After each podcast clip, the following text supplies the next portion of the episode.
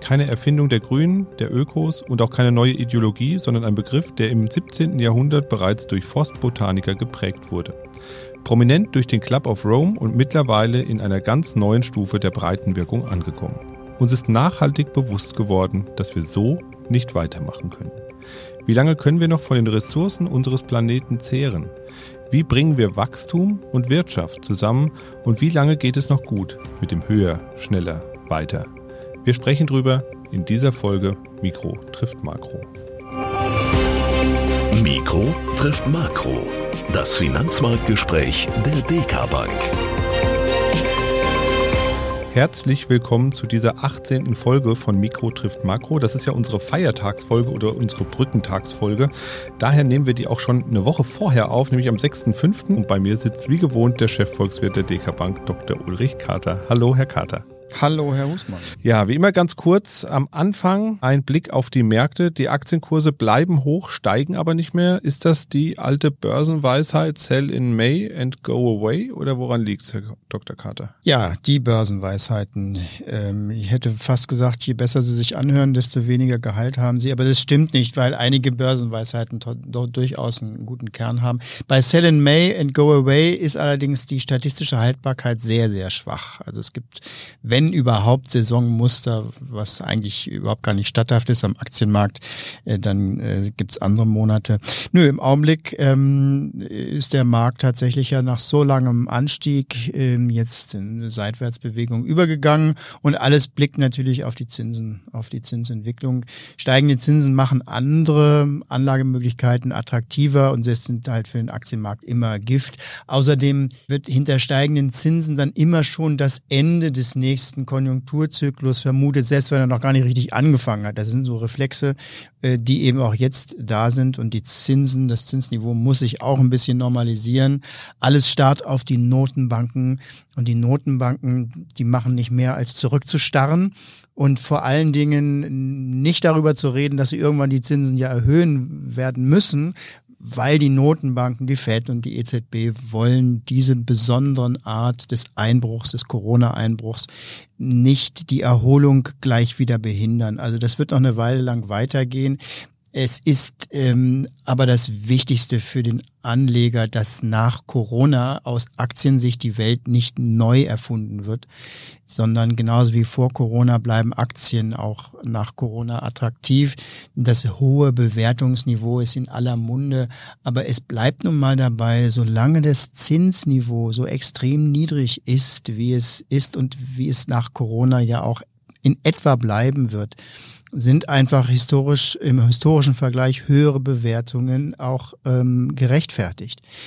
Sollte das Zinsniveau mal steigen, dann werden die Bewertungen vielleicht tatsächlich sich als zu hoch erweisen. Nur es ist eben dieser Zinsanstieg, dieser substanzielle Zinsanstieg weit und breit für viele Jahre nicht in Sicht. Ja, heute wollen wir aber den Marktüberblick ganz kurz halten, denn wir möchten uns auch einem anderen Thema zuwenden, einem wahren Megathema. Deswegen könnte es auch sein, dass der Podcast heute ein bisschen länger wird als normalerweise, denn wir haben viel zu sprechen über das Thema Nachhaltigkeit und zwar ein bisschen aus der wirtschaftlichen Perspektive. In unserer kleinen Sonderserie konnten Sie ja schon viel erfahren über nachhaltiges Fondsmanagement, nachhaltiges Wirtschaften in einer Bank und nächste Woche kommt noch eine weitere Folge zum Thema Nachhaltigkeit bei Immobilien und Immobilienfonds. Wir werden den Blick heute aber mal auf die großen wirtschaftlichen Zusammenhänge legen und wollen die Frage beantworten, zumindest wollen wir uns ihr nähern, ob und wenn ja wie Nachhaltigkeit und wirtschaftliches Wachstum zusammenpassen können. Bevor wir aber anfangen, Herr Dr. Carter, frage ich Sie nochmal ganz persönlich, wie nachhaltig schätzen Sie sich denn selber ein? Wo stehen Sie denn auf Ihrem persönlichen Nachhaltigkeitsindex? Och, ich komme, äh, wie wahrscheinlich die meisten von uns, auch auf so eine kleine Streuobstwiese, die ich pflanzen muss, um all das zu kompensieren, was ich so an Spuren hinterlasse. Aber ich stelle bei mir auch fest, wie das Bewusstsein dafür in den letzten Jahren nochmal sehr stark äh, gestiegen ist. Das heißt also wirklich äh, daran zu denken, ob nicht, äh, solange die die Regeln eben noch nicht äh, so streng genug ist, nicht freiwillig mehr gemacht werden muss. Und ich glaube, darin liegt dann eben auch der, der Einkern des Problems. Was können wir selbstständig über unser Verhalten ändern und was muss an Regeln noch vorgeschrieben werden. Viele sind heute wesentlich stärker umwelt- und klima- und nachhaltigkeitsorientiert. Aber es scheint doch so zu sein, dass das nicht ausreicht, sondern wenn wir tatsächlich Ziele erreichen, über die man zuerst mal streiten muss, aber wenn sie dann fe festliegen, beispielsweise ein 2 Grad Erwärmungsziel, dann reicht es anscheinend nicht aus, dass man äh, mit Appellen an die Menschen rangeht, sondern dann müssen eigentlich ähm, verstärkte Regeln her. Und das ist ja auch das, was passiert. Steigen wir erst noch mal ein bisschen ein in die Geschichte der Nachhaltigkeit, bevor es um Wachstum im Sinne des Club of Rome, was da genau dahinter steckt, werden Sie uns sicherlich gleich erzählen, ging, ging es um was ganz Natürliches eigentlich, nämlich um das Wachstum von Bäumen im Wald. Denn wie ging es denn genau los mit der Nachhaltigkeit und der Wirtschaft in Anführungszeichen? Ja, Herr Husmann, da haben Sie völlig recht, also sehr gut informiert. Äh, die Nachhaltigkeit äh, erfunden worden ähm, ist sie eigentlich in Sachsen.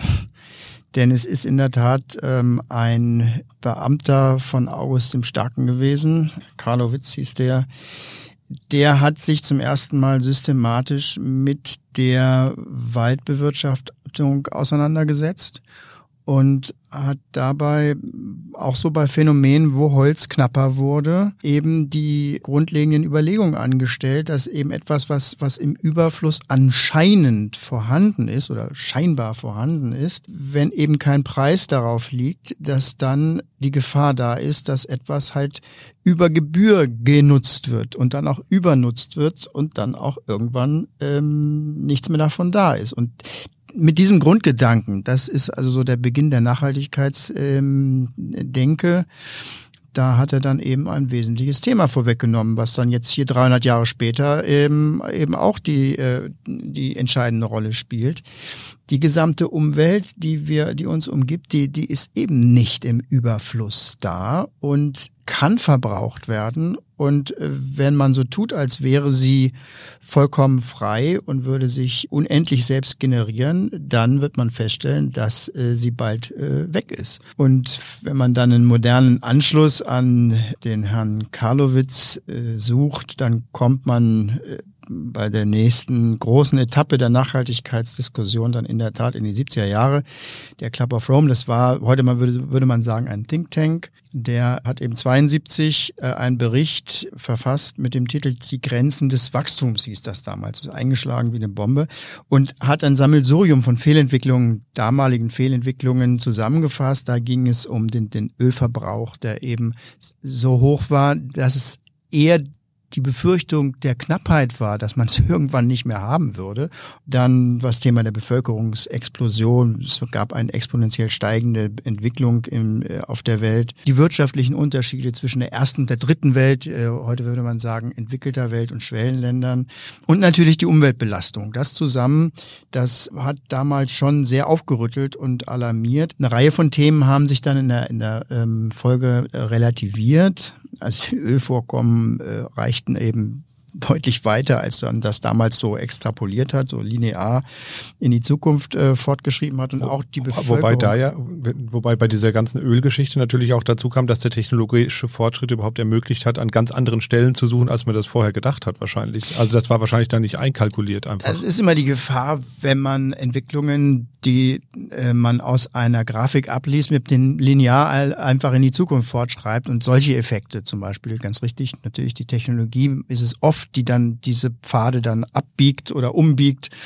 Und das war damals auch der, der Fehler, den, den man damals machte bei der Bevölkerungsentwicklung eben auch. Die Zahlen der Weltbevölkerung explodieren eben nicht mehr, gehen nicht mehr exponentiell hoch, sondern konvergieren gegen einen festen Wert. Das wusste man äh, damals eben auch noch nicht. Aber das Umweltthema, das ist eben übrig geblieben und da hat man sich eben nicht geirrt. Also ist doch das Wachstum am Ende schuld an der ganzen Misere, in der wir und die wir uns eigentlich selber reingebracht haben? Hatte der Club of Rome doch recht? Ohne Wachstum gibt es dann auch einfach keine Umweltverschmutzung mehr. Das eine löst das andere auf. Ja, so hat es zuerst den Anschein gehabt. Das war natürlich ganz schnell auch dann die Reaktion. Wir ähm, sind selbst äh, zu schuld an, an, an der Umweltzerstörung und äh, je mehr wir tun, desto mehr zerstören wir.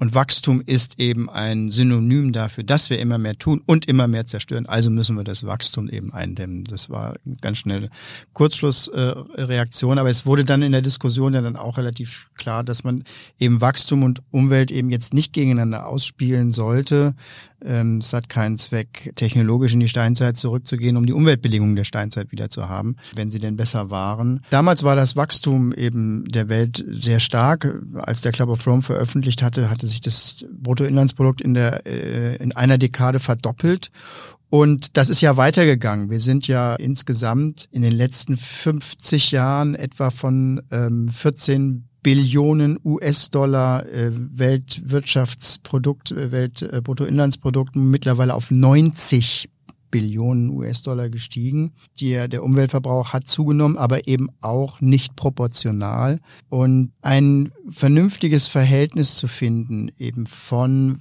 äh, äh Wachstum und Umweltverbrauch auf diese, auf diese Formel hat es sich, äh, hat sich die Diskussion jetzt verlegt. Und da sind auch Ökonomen dabei gewesen, die eben ähm, die Diskussion mit beeinflusst haben.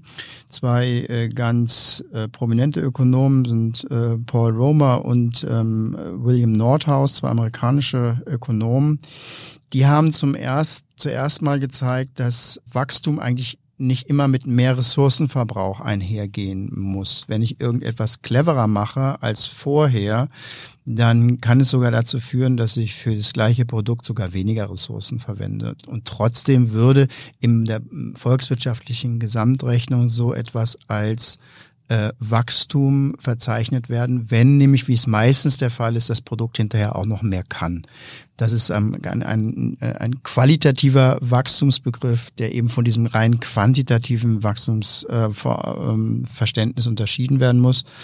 Und dann haben die beiden, insbesondere ähm, William Nordhaus, sich dann eben auch noch Gedanken gemacht über das Thema Klimaerwärmung, über die Ökono äh, äh, Strategien dagegen aus ökonomischer Sicht. Das war eben auch noch eine, eine wesentliche ähm, äh, Sache. Und ähm, am Ende ist da dieses zwei Grad äh, Klimaziel rausgekommen, was ja auch heute ähm, weltweit akzeptiert ist. Da äh, war eben William Nordhaus sehr stark daran beteiligt, hat dafür auch sogar einen Ökonomie-Nobelpreis bekommen.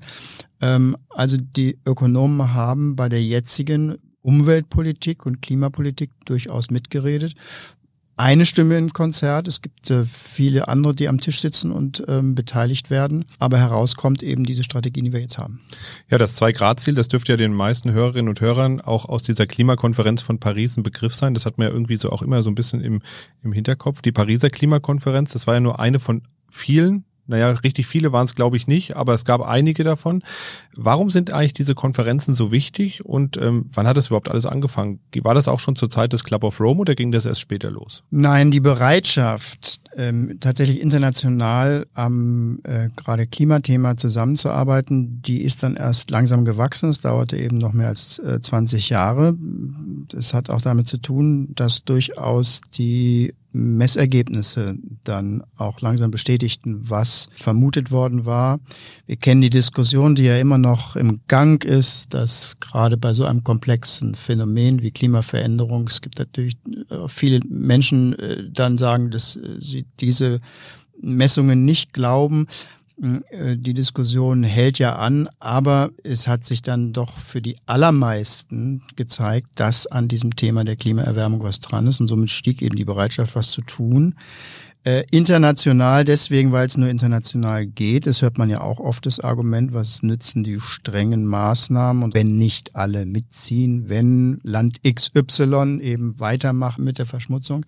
Das ist ähm, vollkommen richtig, aber das kann jetzt auch nicht der Grund sein, dass man selbst gar nichts tut. Und äh, insofern äh, ist eben die Zusammenarbeit und es ist dann eben die gängige Form in Form von internationalen Konferenzen dann langsam gediehen, bis man man dann 97 das Kyoto-Protokoll unterzeichnete und da sind dann tatsächlich dann Emissionsmengen verteilt worden.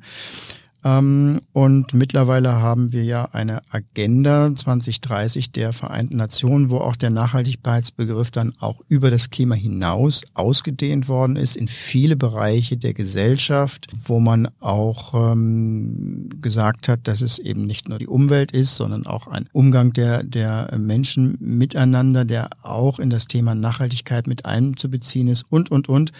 Ähm, es sind insgesamt 17 Ziele, aber dieses ähm, Ziel Nummer 13, das Klimaziel, das ist eben nach wie vor sehr, sehr prominent und sehr bedeutsam. Und jetzt hat jeder Staat seine Aufgaben, eben daran mitzuarbeiten, dass es eben in der Tat nur zwei Grad werden. Das heißt aber auch, ohne staatliche Eingriffe wird das Ganze eigentlich nicht gelingen können, oder? Das, das, irgendwie müssen wir das Ruder ja herumreißen und dazu wird es wohl staatliche Eingriffe geben müssen. Da sind wir wieder am Anfang. Der Appell an alle, sich doch klimaneutral zu verhalten, der wird wahrscheinlich nicht ausreichen und deswegen muss es Regeln geben.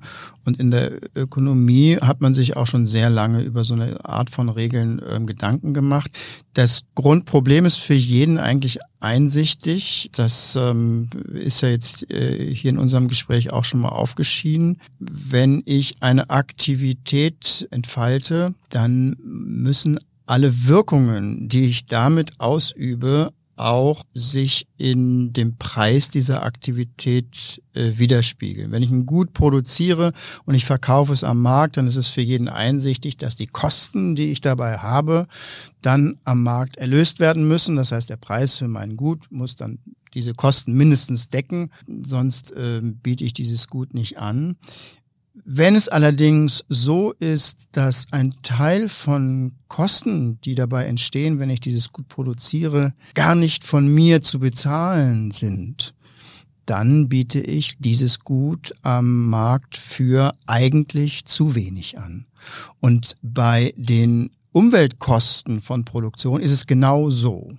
Da werden eben Dinge wie Wasserverbrauch oder Wassererwärmung, Umwelterwärmung und äh, ähm, Verschmutzung eben nicht mit einem Preis versehen. Das heißt, ich als Produzent muss sie nicht bezahlen, zumindest war das in der ursprünglichen Welt so. Und deswegen sind diese Effekte, die ich da auslöse, die ökonomisch sprechen von externen Effekten, Effekte, die nirgendwo in keiner Rechnung auftauchen, und zwar negative externe Effekte für die Gesellschaft, die müssten eigentlich, wenn man sie verhindern will, auch mit einem Preis versehen werden. Das ist die Grundüberlegung, die die Ökonomen und auch die Umweltpolitiker haben, wenn sie an die Bekämpfung der Umweltzerstörung denken. Und deswegen sind solche Preise eingeführt worden. Man kann es nun einfach künstlich machen, indem man sagt, also jeder, der da produziert, der muss ähm, den Preis über einen groben Daumen geschätzt eben zusätzlich entrichten. Dann machen wir eine Steuer eine Steuer, wenn wir Auto fahren, auf das Mineralöl oder eine Steuer, wenn Strom verbraucht wird. Diese Steuer wird vom Staat festgelegt und dient sozusagen als Ersatzpreis für die Verbrauch von Umwelt in, in, in der Produktion. Noch ein besseres Instrument sind Zertifikate, Umweltzertifikate. Das ermöglicht es nämlich der Umweltbehörde, von der anderen Seite heranzugehen und zunächst mal eine Menge an CO2 beispielsweise zu definieren, die man meint, dass die äh, Atmosphäre sie verkraften kann und diese Menge an Umweltverschmutzung dann an den meistbietenden zu verkaufen. Und ein Zertifikat ist genau das. Jemand, der Umwelt verbrauchen will, kann das nur tun, wenn er ein entsprechendes Zertifikat hat. Das muss er kaufen. Und damit wird der Umweltverbrauch in seine Kalkulation mit eingerechnet. Und Zertifikate haben den Vorteil, wenn sie handelbar sind, das heißt also, wenn sich die Marktteilnehmer austauschen, dass dann automatisch eine Suche stattfindet. Äh, jeder möchte seine Zertifikate verkaufen und das bedeutet, dass er nach Wegen sucht, wie er umweltfreundlicher produzieren kann. Und das ist ein, der eigentliche Mechanismus bei diesen Zertifikaten. Das ist ein unglaublich wirksamer Mechanismus. Da, wo es am einfachsten geht, kommen die Ersten und sagen, ja, ich brauche ja gar nicht so viel CO2 für meine Produktion. Ich habe das jetzt anders gemacht. Ich kann meine Zertifikate, die ich zuerst kaufen musste, dafür am Markt verkaufen. Und das führt insgesamt eben zu einer sehr starken Senkung der Umweltkosten in der Produktion. Deswegen ist diese Zertifikate Lösung eigentlich die aus ökonomischer Sicht beste Lösung für die Senkung des Umweltverbrauchs, da wo das eben technisch möglich ist. Aber beides reicht auch noch nicht aus. Steuern und Zertifikate sind zwei große Instrumente, zwei wichtige Instrumente, aber es geht auch nicht ohne Regeln. Also, dass wir dann irgendwann die Plastiktüte einfach verbieten, ist eben dann etwas, was natürlich auch noch sehr, sehr wichtig ist. Und all diese Instrumente müssen angewendet werden. Ansonsten erreichen wir die Ziele eben nicht. Man hört man auch manchmal, da wird von Umweltdiktatur geredet. Ähm, es werden sehr viele Regeln vorgegeben. Was davon zu halten, Umweltdiktatur? Das taucht ja immer wieder auf, wenn es um diese ganzen Regeln, um diese Einschränkungen geht. Ist es wirklich so, dass man da äh, Angst haben muss, dass wir demnächst überreguliert werden, was unser Umweltbewusstsein angeht? Ja, naja, also eine Regel ist ja nun keine Diktatur. Ohne Regeln geht's ja nicht, auch in der, in den, sagen wir mal so, in den allermeisten Staatsformen. Wir können natürlich auch gerne über Anarchie sprechen, aber dann müssen wir mal gucken, wer das dann am Ende wirklich mag. Die, wichtig ist ja, wie die Regeln zustande kommen. Also in der Diktatur äh, gibt es eben dann äh, wenige Leute oder einige Leute, die das einfach beschließen. So, und im, im demokratischen Prozess geht es eben darum, rauszufinden, welche und wie viele Regeln brauchen wir. Und das ist ähm, nicht nur auf dem Gebiet der, der, des, des Umweltverbrauchs ähm, so. Und es ist so, dass dieser demokratische Prozess, so, so schwierig und so unvollkommen er ist, eben auch in diesem Fall durchlaufen werden muss. Es gibt Parteien, das ist auch jetzt bei der nächsten Bundestagswahl wieder so, die uns unterschiedliche Angebote machen, auch im Bereich der Umweltregeln und ähm, die Mitglieder der Gesellschaft können eben über die Wahl hier auch verschiedene Stufen und Arten des Umweltschutzes eben wählen. Insofern finde ich dieses Thema mit der Diktatur immer ein bisschen schwierig. Auch wie gesagt, das Argument, dass andere Länder eben da nichts tun, sollte nicht äh, als Vorwand gelten, auch nichts zu tun. Also zum ersten ist es doch eigentlich relativ klar, dass wenn, wenn andere vom Turm springen, dass man dann nicht hinterher springen muss. Und zum Zweiten ist gerade beim internationalen Vergleich oder in der internationalen, ja, auf der internationalen Ebene der Vergleich zwischen den Ländern ungemein wichtig und auch wirksam. Ähm, die, die Vorbildfunktion von Ländern auf der internationalen Bühne ist sehr, sehr äh, wirkmächtig, um andere Länder auch zu in Richtungen zu be bewegen, wo sie sich alleine vielleicht nicht hinbewegt hätten. Ja, am Ende wird das Ganze ja wahrscheinlich auch ein bisschen Geld kosten, wenn man sich jetzt mal vorstellt, was da alles bewegt werden muss. Da wird es Investitionsprogramme geben, da wird es Anreizprogramme geben für Gebäudesanierung, was auch immer. Also kann man sich zig Sachen vorstellen. Gibt es da eigentlich irgendwie eine valide, halbwegs, ich sag schon halbwegs valide Schätzung, wie hoch die Kosten denn in etwa sein werden, um den Klimawandel, naja, nicht unbedingt zu stoppen, weil das wird, glaube ich, schwierig. In Teilen wird er auf jeden Fall stattfinden, aber zumindest einzudämmen. Ja, es gibt ja ganz, ganz viele und auch ganz lustige Rechnungen. Also ähm, 130 Billionen Euro sollen allein die Wälder auf der Welt wert sein. Und jemand hat auch ausgerechnet, was die Tätigkeit der Bienen und anderen Insekten äh, so wert ist, nämlich 830 äh, Milliarden Euro. Ob man das jetzt alle so für bare Münze nehmen kann, weiß ich nicht.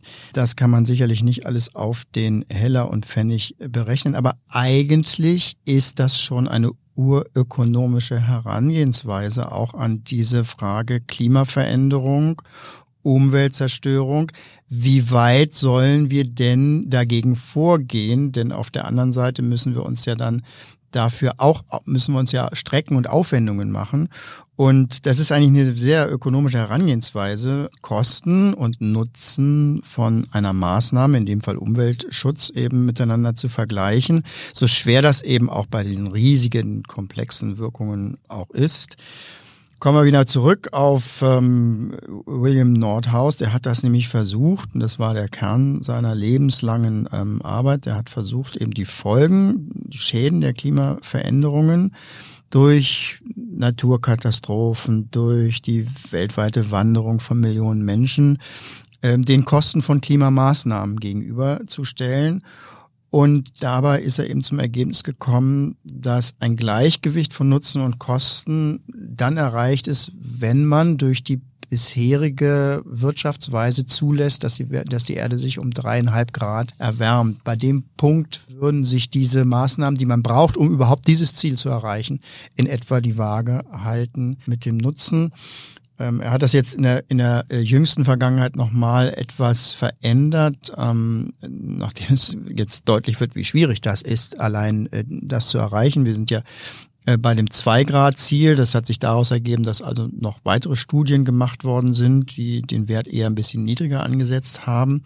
Aber nachdem man sieht, wie schwierig das ist, ähm, sagt jetzt gerade ähm, Nordhaus, dass es auch auf der Zeitschiene etwas entspannter zu sehen ist. Man kann sich dafür etwas mehr Zeit nehmen, als man das bisher hatte. Aber es bleibt eben dabei, dass die Aufwendungen eben schon notwendig sind und dass man eben auch aus seiner Sicht unbedingt was tun muss. Jetzt sind wir beide von der Deka Bank angestellt bei der DK Bank. Da fragt man sich natürlich, was kann jetzt eigentlich der Finanzsektor tun, um da zu unterstützen? Außer vielleicht Kredite zu geben für Förderprogramme etc. Ja, eigentlich sieht es ja ganz einfach aus, was äh, der Finanzsektor generell tun kann. Äh, man könnte sagen, ja, bitteschön, finanziert doch bitte nur das, was nachhaltig ist. Äh, dann wird die Welt ähm, auf einmal von ihren Umweltproblemen erlöst werden. Ja, ganz einfach. Hätte man sie mal vorher gefragt. Genau, das ist einfach gesagt, aber äh, dieser Umweltminister, der möchte ich auch nicht sein, der das dann eben festlegen muss. Denn wenn das so einfach wäre, dann könnte man es ja auch einfach verbieten. Da braucht man im Finanzsektor eigentlich gar nicht. Dann, dann macht es eben wirklich der, der Umweltminister. Aber in Wirklichkeit ist es ja eben nicht so, dass eine Tätigkeit eben nur schwarz oder nur weiß ist, sondern äh, es ist eben so, dass eine Art, etwas zu machen, vielleicht etwas nachhaltiger ist als die andere. Es gibt da viel, viele Abstufungen. Ein, ein, gedämmtes Haus ist eben nachhaltiger als ein ungedämmtes. Aber bis zu welchem Grad soll man denn jetzt diese, diese, eine solche Dämmung vornehmen? Was soll man denn jetzt für eine Art von Häusern finanzieren? Das müsste ja für alle Lebenslagen aufgeschrieben werden, für alle Vorgänge in der äh, Wirtschaft. Und teilweise macht man ja auch Schritte in diese Richtung. Da ist ja die Finanzindustrie gerade auch tatsächlich dabei, riesige Regelwerke aufzustellen, was eben jetzt als nachhaltiges Investment gilt oder was nicht. Da ist die Frage, wie viel Prozent Konzernumsatz darf denn ein Unternehmen ähm, haben, noch in umweltbelastender Weise, damit es als Ganzes immer noch als nachhaltig gilt. Das ist beispielsweise eine Frage. Oder welche Sparten sollte man ganz ausschließen? Die Nachhaltigkeit im Finanzsektor bezieht sich ja wirklich ausdrücklich nicht nur auf das Klima- und Umweltziel, sondern da geht es eben auch auf die weiteren äh, Ziele, die die ähm, UN ja auch ins Visier genommen hat, also die, der soziale Umgang miteinander in den Gesellschaften und auch die, die gute Unternehmensführung. Das alles in ein, ein Regelwerk und Beurteilungswerk zu gießen, das ist gegenwärtig unterwegs. Das ist enorm schwer. Der Staat hilft dabei. Die Europäische Union hat das eigentlich in die Hand genommen, hier Regeln zu erstellen, weil es ja auch sehr schwierig ist. Die eine Bank sagt, das ist noch nachhaltig, die andere sagt, nein, es muss viel strenger sein. Es muss hier also jemanden geben, der Standards setzt und das hat eben jetzt die Europäische Union mit einer Taxonomie gemacht. Da ist eben so komplex, es sollte man jetzt hier auch keine vollständige und optimale Lösung sich versprechen. Das, das Ganze ist ein Angebot, an all diejenigen Menschen, die sich bei der Verwendung von ihren Spargeldern eben auch Gedanken machen wollen und die eben auch wissen, dass es nicht damit getan ist, wenn man sich ähm, im sonstigen Leben ähm, nachhaltig verhält, sondern eben auch das eigene Geld in nachhaltige Bahnen lenken möchte. Und ich glaube, man tut gut, sich ähm, daran zu erinnern, dass diese nachhaltige Finanzierung ein Baustein unter vielen ist zur Orientierung Richtung nachhaltiger Gesellschaft. Da gehört das Umweltrecht, wie wir es gerade ähm, beschrieben haben, wie ich gerade eben gezeigt habe, genauso dazu, wahrscheinlich sogar noch prominenter dazu. Aber da gehören eben auch Überlegungen und Verhaltensänderungen im täglichen Bereich dazu, das eigene Einkaufsverhalten, eben aber auch das eigene Sparverhalten.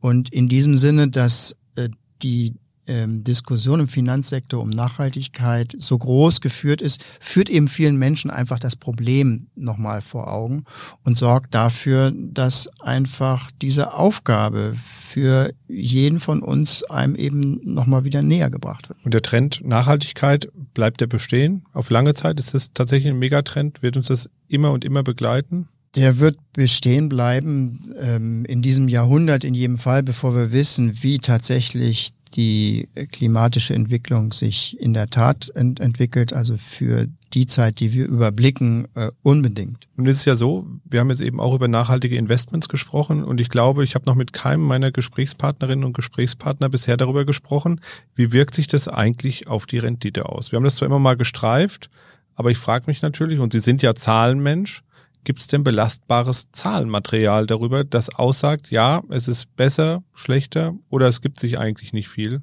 Ja, das ist wahrscheinlich der Grund, warum man noch nicht so viel darüber sagen kann, weil dieses belastbare Material eben fehlt. Wir sind ja jetzt erst dabei, äh, diese Instrumente zu entwickeln und äh, im Anleihebereich weltweit sind ja äh, nachhaltige Instrumente zurzeit nur äh, etwa zwei bis drei Prozent aller bestehenden Anleihen beispielsweise, nachhaltige Instrumente. Das geht zwar schnell in die Höhe, aber es reicht eben noch nicht aus, um diese Renditethemen jetzt schon abschließend zu beurteilen. Es gibt natürlich Untersuchungen. Was man bisher sagen kann, ist, dass es zumindest nicht schlechter ist.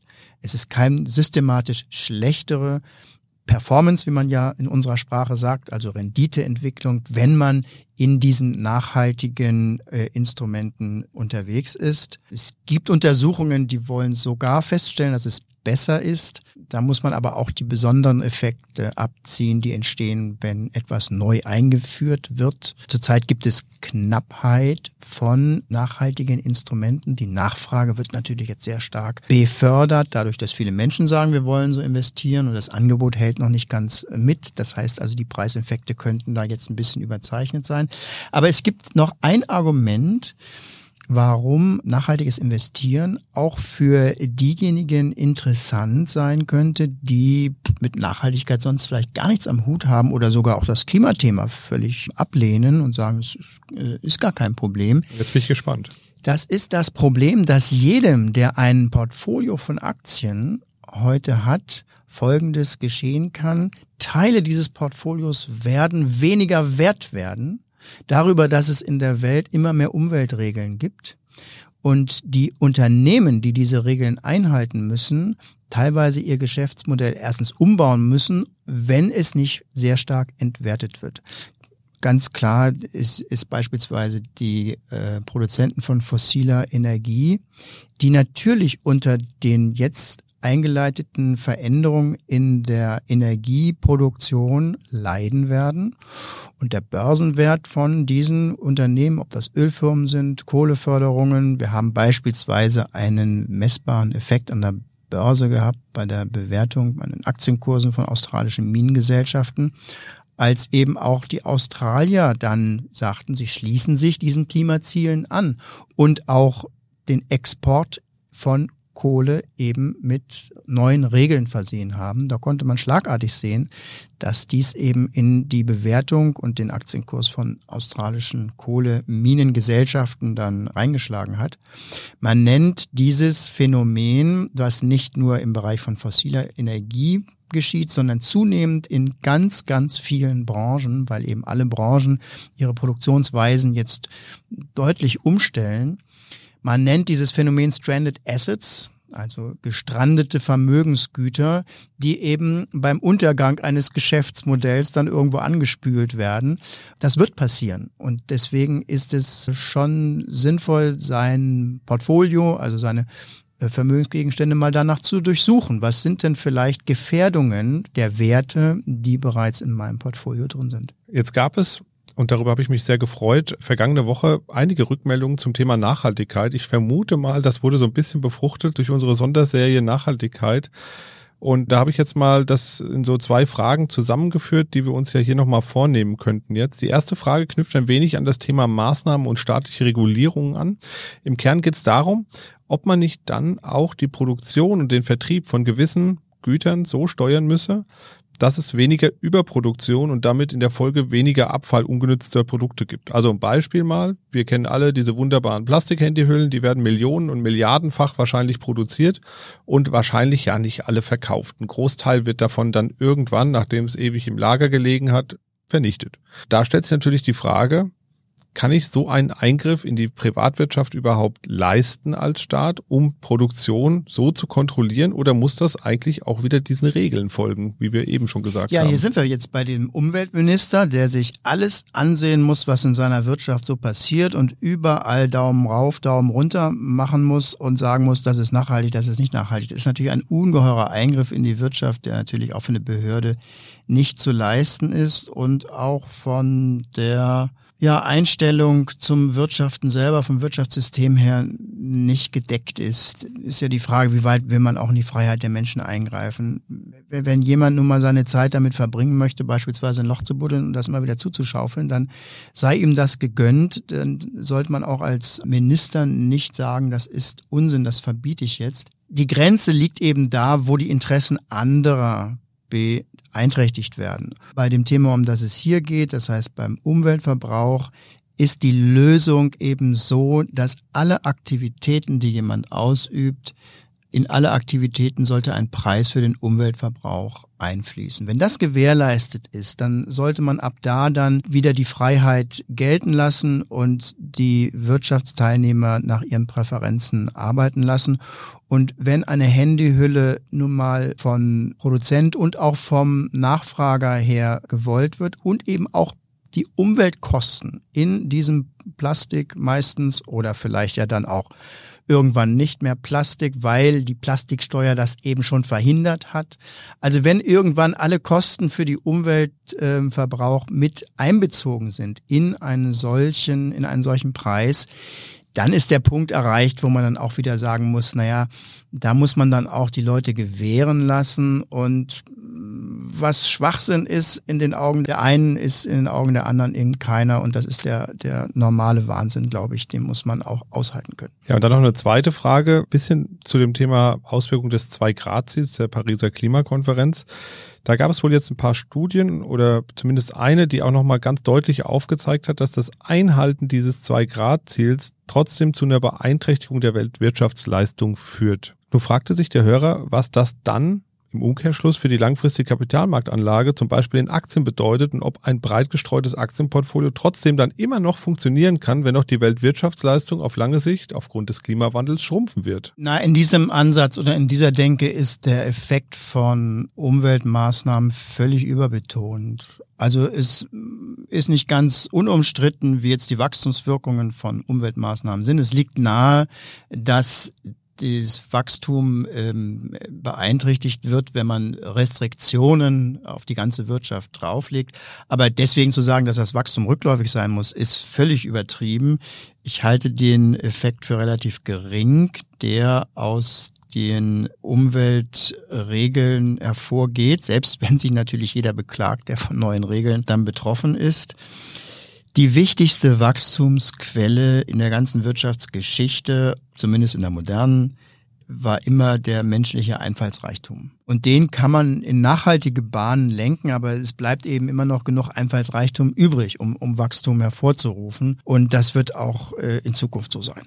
Ist ja auch was, was Roma und Nordhaus gesagt haben, also die Innovation ist einfach immer noch ganz, ganz wichtig, um weiterzukommen. Und die wird auch dafür sorgen, dass wir trotz der Umweltprobleme immer noch weiter Wachstum sehen werden. Ganz wichtig, Wachstum ist nicht immer nur quantitativ, nicht immer doppelt so viel Ressourcen und doppelt so viel Material, sondern der Wachstumsbegriff auch bei den Ökonomen, auch im Bruttoinlandsprodukt sehr viel qualitativ. Und deswegen gibt es auch nach oben keine Grenze. Das ist ja mal die, der, die Frage, die sich viele stellen. Wir wachsen uns doch zu Tode.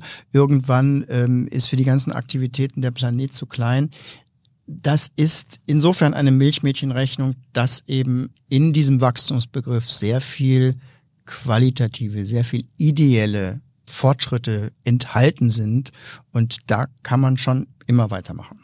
Ja, und damit der Podcast heute nicht ins Unendliche wächst, machen wir für heute mal Feierabend. Ich fand auch, das war jetzt ein sehr schöner Abschluss nochmal für den heutigen Podcast. Auch wenn wir jetzt hier am Ende sind, beim Klimawandel liegt noch ein bisschen Weg vor uns. Viele Schritte sind dabei noch zu gehen und aus meiner Sicht ist der Weg einfach alternativlos. Einen anderen können und sollten wir einfach nicht einschlagen, denn er wird uns und vor allem den nachfolgenden Generationen den Weg zur Lösung der Klimakrise einfach immer weiter erschweren.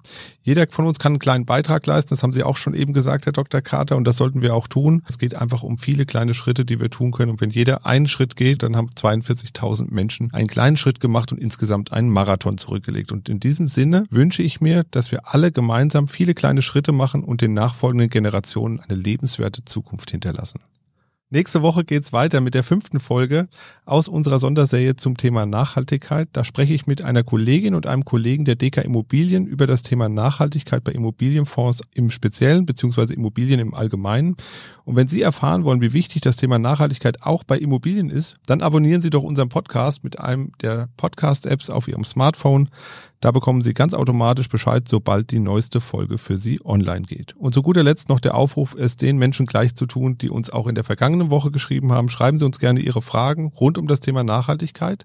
Aber insbesondere würde ich mich auch freuen zu Ihren Fragestellungen rund um das Thema Kryptowährung und Bitcoins, denn da wollen wir nochmal eine zweite Folge machen, wo wir insbesondere Hörerinnen und Hörerfragen beantworten. Und da würde ich doch um ganz viele Zuschriften bitten, damit wir diese Folge auch mit ganz viel tollem Inhalt füllen können. Das war's von uns für heute.